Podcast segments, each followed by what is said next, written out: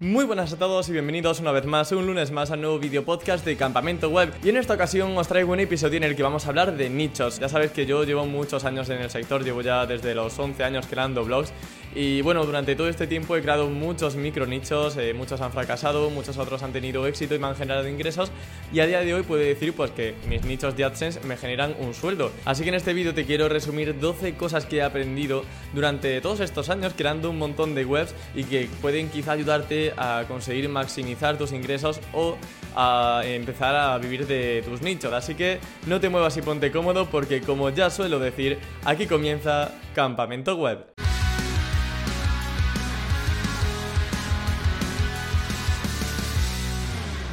Antes de nada, comentarte que una de mis principales vías de ingresos es justamente esta, campamento web. Y cómo no, pues para ello necesito patrocinadores. Y uno de ellos es Rayola Networks, mi hosting de confianza, y del que tenéis un 20% en la descripción. Y por otro lado, también agradecerle a HREVs, que llevan ya patrocinando este podcast durante muchísimo tiempo, y que es mi herramienta SEO favorita, todo en uno, que tiene pues para hacer keyword research, para analizar a la competencia, para hacer auditoría SEO de tu web, e incluso de forma gratuita con su HRF Webmaster Tool con lo que no tendrás que pagar nada y podrás detectar errores de tu web al instante.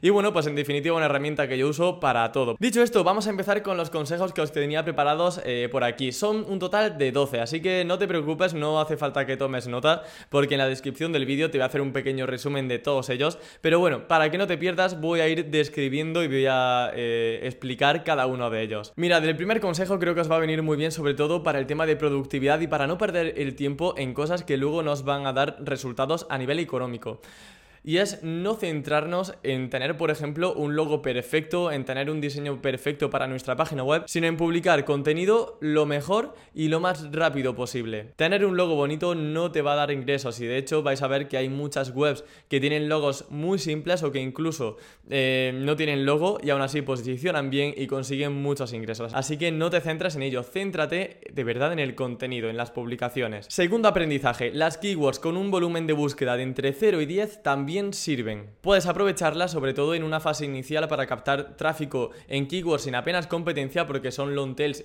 principalmente pues que no son muy competidas y que bueno pues muchas webs pasan incluso de ellas. Eh, sin embargo mm, hay muchas veces que en primer lugar las herramientas se equivocan con la ponderación, con la estimación de búsquedas y son mucho mayores a lo que aparece en la herramienta y en segundo lugar puede que posiciones para sinónimos de esa long tail y poco a poco no sean 10 búsquedas mensuales sino que en total todas esas variaciones de la primera keyword eh, pues sumen a lo mejor 100 búsquedas mensuales y vas a posicionar, como digo, para ellas de una forma mucho más sencilla. Y además, eh, una segunda razón por la que tenemos que ir a keywords sin apenas competencia, aunque no tengan muchas búsquedas aparentes, es que vamos a poder enlazar internamente a los posts que realmente sí que sean principales. Como siempre recomiendo con la keyword exacta, si mi palabra clave principal es cómo encender un ventilador, por poner un ejemplo chorra, tú tienes que enlazar a ese artículo con el anchor text cómo encender un ventilador o algo que sea muy similar a la keyword principal. Tercer consejo, aprovecha el enlazado interno a más no poder, de verdad, aprovecha el enlazado interno siempre que puedas en todas las partes que puedas.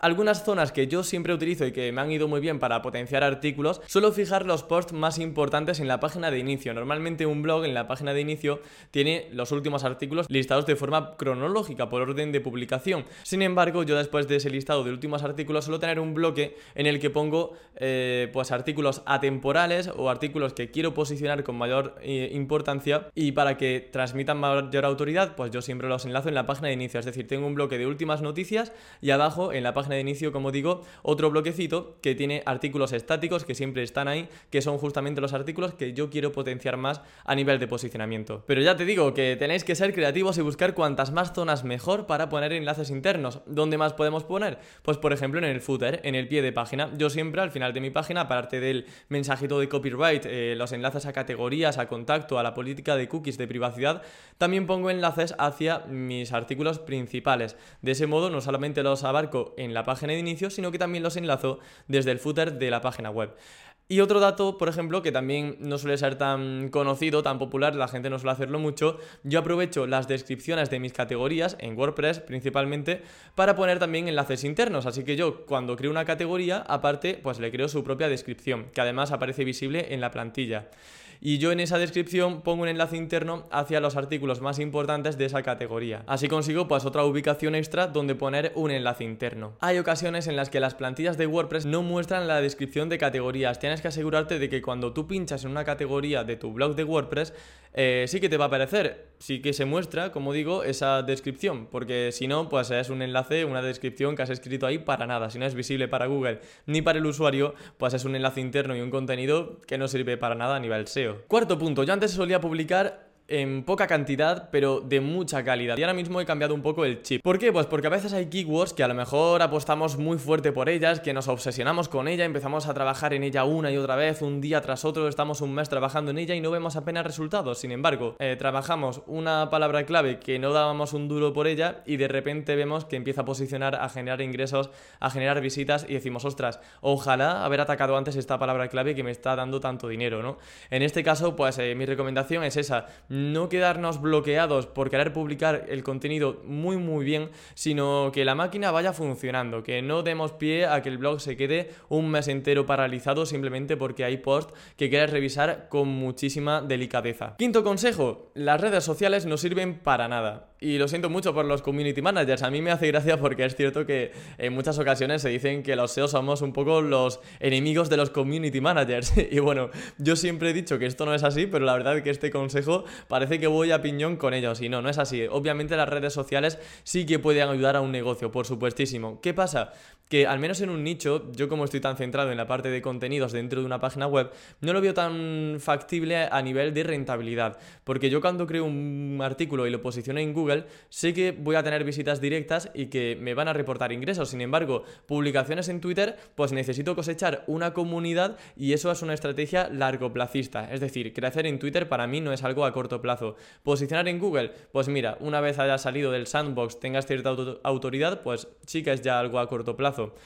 Así que yo, al menos en una fase inicial, no trabajo las redes sociales. Sí que creo el perfil en Twitter, en Facebook. ¿Para qué? Para que sea un revisor de Google o si el algoritmo de Google lo tiene como un pequeño factor para identificar que, ese sitio web es de fiar, pues yo tengo ahí mis redes sociales y las enlazo, pero no las trabajo del todo, al menos no de forma manual. Lo que hago es automatizar la publicación en redes sociales de mis artículos de WordPress con la herramienta IFTTT. Tiene un nombre muy raro, pero bueno, te permite programar la publicación de un WordPress a través de su feed RSS en Twitter, en Facebook y de forma gratuita. Sexto consejo, no te centres solamente en AdSense, busca alternativas. Por ejemplo, yo algunas formas alternativas que, que he utilizado ha sido aprovechar una comunidad de Telegram. Yo, por ejemplo, pues tengo un blog que habla de juegos de Nintendo Switch y lo que he hecho ha sido eh, hacer un grupo de ofertas de juegos de Nintendo Switch y a la gente que visita mi blog le salta un pop-up, un mensaje emergente donde le recomiendo que entre en el canal de Telegram para ver ofertas de juegos de Nintendo Switch. Al fin y al cabo es un público objetivo que está interesado en la Nintendo Switch, en esa consola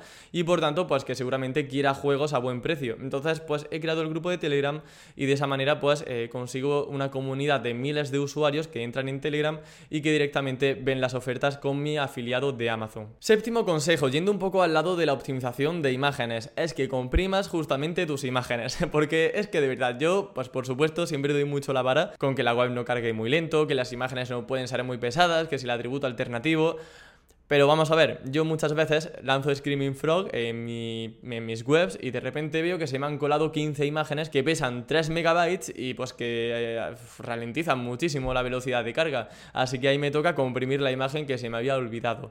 Yo os recomiendo que siempre estéis eh, realizando análisis puntuales en este sentido, porque muchas veces publicamos artículos o si tenemos editores publican artículos con imágenes demasiado pesadas y luego pues pasan factura a la hora de eh, ver la velocidad web. Siempre estemos pendientes de las imágenes que pasa, al menos a mí me pasa, más a menudo de lo que pueda parecer. Octavo consejo, las SERPs, es decir, los resultados de búsqueda de Google están siempre llenos de snippets, de cajitas de información, de mapitas locales, de listados de YouTube. Y muchas veces lo que es la web en sí está ya casi al final de la página o incluso en segunda página ya, porque hay galerías de fotos, vídeos de YouTube, como os digo, e infinidad de snippets distintos. Yo que os recomiendo, pues que si veis una keyword que todo lo que aparece son vídeos de YouTube, eh, son imágenes, son mapitas locales y tú tienes una web de nicho normal y corriente, pues si no hay ninguna web de nicho en la primera visualización de los resultados de búsqueda de Google, ni siquiera haciendo scroll tampoco, pues en ese caso mejor vete a otra keyword o apúntala porque si ves que tiene muchas búsquedas quizás sí que te interesa, pero no la pongas como prioritaria, al menos de momento. Primero mira otras keywords donde sepas que si posicionas y estás en primera posición, de verdad estás en primera posición. Que no hay un mapita al principio súper grande, que no hay un listado de 10 vídeos antes que tú, etcétera, ¿vale? Que haya webs de por medio, que no haya otro tipo de snippets. Noveno consejo, revisa siempre tu versión móvil. Es decir, cuando nosotros trabajamos en el SEO, al crear una web, principalmente lo hacemos en ordenador. Y si lo haces con el móvil, pues eres una persona muy extraña. Perdona que te diga, pero eres muy raro. Normalmente la gente cuando hace SEO, cuando crea una web, lo hace desde su portátil, desde su PC. ¿Qué pasa aquí? Pues que nosotros nos preocupamos, al menos en una primera instancia, en que la web vaya bien en un ordenador, porque es lo que estamos viendo. Y se nos olvida simplemente pillar nuestro móvil, escribir nuestro dominio y ver cómo rinde, cómo funciona, cómo se ve nuestra web en un dispositivo móvil.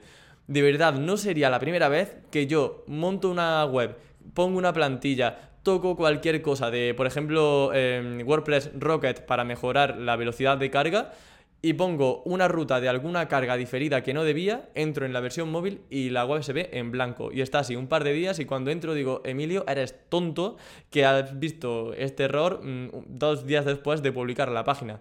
Y eso de verdad no puede suceder. Tenéis que ver que todo se rastree correctamente dentro de la versión móvil de la web. Porque Google no suele entrar ya tanto con su arañita de la versión de escritorio. Ya Google nos visita con su versión móvil. Entonces lo que va a ver es justamente la versión móvil de nuestra web. Décimo consejo, foco, no compres 40.000 dominios y luego trabajes uno, porque es que yo ya, mira, yo este consejo os lo doy, pero sinceramente sigo haciéndolo, porque tú estás por la calle, se te ocurre una idea de un micro nicho y dices, venga, voy a montar un nicho mañana, o dices, bueno, mejor lo voy a montar esta tarde, subes a casa, lo montas y ala, aparcado. ¿Y qué pasa? Que pasan los días, se te ocurre otro, montas otro, no has terminado el primero, se te ocurre otra idea, te quedan dos pendientes, pero montas el tercero, luego se te ocurre otra idea, montas el cuarto, te quedan tres pendientes, y así sucesivamente acabas con un montón de dominios, ningún WordPress prácticamente configurado, eh, sin artículos, casi ninguna página web, y no tienes, por supuesto, una estrategia de link building para ningún nicho. Por tanto, mejor céntrate en acabar nichos uno por uno, como mucho, yo que sé, pues dos o tres a la vez, pero como tengas más vas a perder foco en cada uno y para hacer campañas de captación de, links, para generar eh, contenidos de forma recurrente en cada uno, va a ser un poco caótico. Yo te recomiendo que vayas con poquitas webs, que termines una y que tengas una buena cantidad de artículos en una antes de empezar con la segunda. Si no tienes enlaces y una buena cantidad de contenido en un micro nicho, no empieces con el segundo. Número 11. Yo antes hacía micronichos. ¿Esto qué quiere decir? Pues que hacía nichos, por ejemplo, de un videojuego en concreto. Pero ¿qué pasa? Que su expansión es muy limitada. Muchas veces hay nichos tan concretos que cuando tú quieres abarcar más keywords, te das cuenta de que ya no hay más keywords relevantes relacionadas con esa temática, porque es que ya si no te sales de ese tema. Yo ahora lo que hago son más nichos especializados, pero eh, ni muy generalistas ni muy concretos. Por ejemplo, pues un blog de seguridad informática, de videojuegos para ordenador, de trámites de cualquier tipo o incluso de máquinas de cocina. Es decir, son temas concretos pero que dan para muchos posts. Entonces, eh, la escalabilidad entonces la escalabilidad de ese proyecto va a ser mucho mayor porque yo voy a poder montar muchos más posts, voy a poder conseguir un tráfico mucho mayor y como digo, monetizar esas visitas de cualquier forma, con el canal de Telegram, con posts patrocinados, con afiliados de Amazon, con AdSense con cualquier cosa, ¿vale? Al final, como digo, a nivel de monetización también hay que ser un poquito creativos y esas son algunas de las ideas que yo suelo trabajar en mayor medida. Y por último, mi doceava reflexión es que los enlaces, hablo del inbuilding, ayudan sobre todo en una fase inicial, pero una vez indexas rápido y tienes un mínimo de autoridad y ya tienes algunos artículos que ya posicionan, cada vez te costará ver más un efecto directo entre comprar un enlace y subir en posiciones. Así que a largo plazo yo lo que veo mejor es invertir en contenido. Al menos esa es mi percepción en los nichos que trabajo. No sé si estoy confundido, pero es que me pasa muchas veces. En la fase inicial es importante para que Google descubra tu página web, sepa que existes, que te indexe rápido, que consigas un mínimo de credibilidad, de autoridad de, de tu marca. Pero cuando ya publicas un artículo y con cierta facilidad empiezas a posicionar, eh, luego los enlaces no son tan importantes. Y aparte de mí, también hablando con gente del sector, hay amigos míos que se han gastado cientos de euros en un solo enlace y que no han visto un efecto directo luego en los rankings. Y un enlace, bueno, de verdad, de los que siguen todas las políticas, todas las cosas recomendadas para que un enlace tenga fuerza. Y no ha visto nada. Así que mi recomendación, cada vez más on-page y menos off-page. Si tienes un buen contenido, los enlaces van a ir viniendo solos. Por supuesto, yo no digo que no compremos enlaces. Eh, hay que comprar de vez en cuando, pero que no os obsesionéis, que si tenéis que primar algo, al menos lo que yo os recomendaría bajo mi experiencia sería primar el contenido. Si tienes cero enlaces, como digo, ahí es así, ¿vale? Porque no podemos empezar con nula autoridad para posicionar para keywords con cierta competencia. Y hasta aquí el vídeo de mis aprendizajes como nichero, principalmente como sabéis en AdSense. Espero que te hayan gustado estos consejos y sobre todo compárteme tu opinión en comentarios. ¿Estás de acuerdo conmigo? ¿No estás de acuerdo? ¿Qué te funciona a ti? ¿Qué conclusiones has llegado si eres nichero? ¿Qué recomendaciones le darías a alguien que quiera empezar o que tenga nichos de AdSense o de Amazon afiliados según tu experiencia? A mí desde luego que me encantará leerte, así que nada, espero tu comentario y por supuesto muchas gracias a todos como siempre por todo el apoyo que os leo siempre cada día en YouTube, en los podcasts, así que es un placer teneros como comunidad, que la verdad que sois gente majísima y ya como sabes, pues aquí vuelta de vacaciones, pero con las pilas muy cargadas, así que nos vemos el próximo lunes con más contenido para optimizar tu web al máximo. Hasta la próxima.